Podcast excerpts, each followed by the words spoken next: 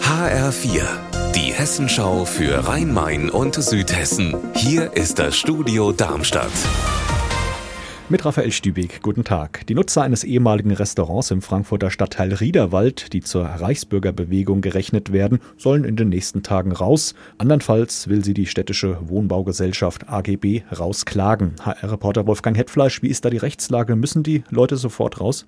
Ich bin kein Jurist, aber für die ABG ist der Fall eindeutig. Der eigentliche Mieter, der da früher ein China-Restaurant betrieben hat, der hatte angegeben, dass er für eine öffentliche Vereinsgaststätte untervermietet. Die die Räume dienen jetzt aber offenkundig als Treffpunkt für ein paar Gleichgesinnte.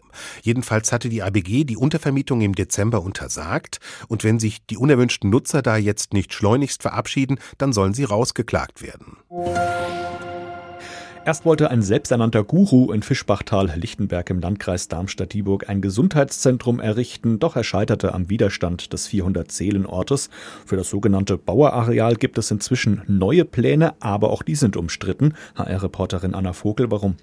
Die Grundstückseigentümer würden da gerne jetzt bis zu sechs Einfamilienhäuser bauen lassen. Aber zum Beispiel der Ortsvorsteher findet, damit wäre das alles zu dicht bebaut. Und Fischbachtal muss einbezogen werden. Die Gemeinde hatte nämlich den bisher gültigen Bebauungsplan aufgehoben, um zu verhindern, dass sich die Sekte da ansiedelt. Jetzt sollen nächste Woche die Gemeindevertreter über den Antrag der Grundstückseigentümer entscheiden. Eine Empfehlung vom Bauausschuss für eine Entscheidung gibt es aber noch gar nicht. Der war sich bisher nämlich nicht einig. So langsam wird es in Hessen wieder schön winterlich. In der Rhön laufen für den Skibetrieb schon die Schneekanonen und am Vogelsberg werden die Loipen gespurt. Hier im Süden Hessens war Frau Holle dagegen noch nicht so fleißig. HR-Reporterin Stefanie Hofmann, wie schaut's aus mit Blick Richtung Wochenende? Also im Odenwald sind die Höhenlagen zum Beispiel rund um Siedelsbrunn oder Oberzent momentan leicht gezuckert.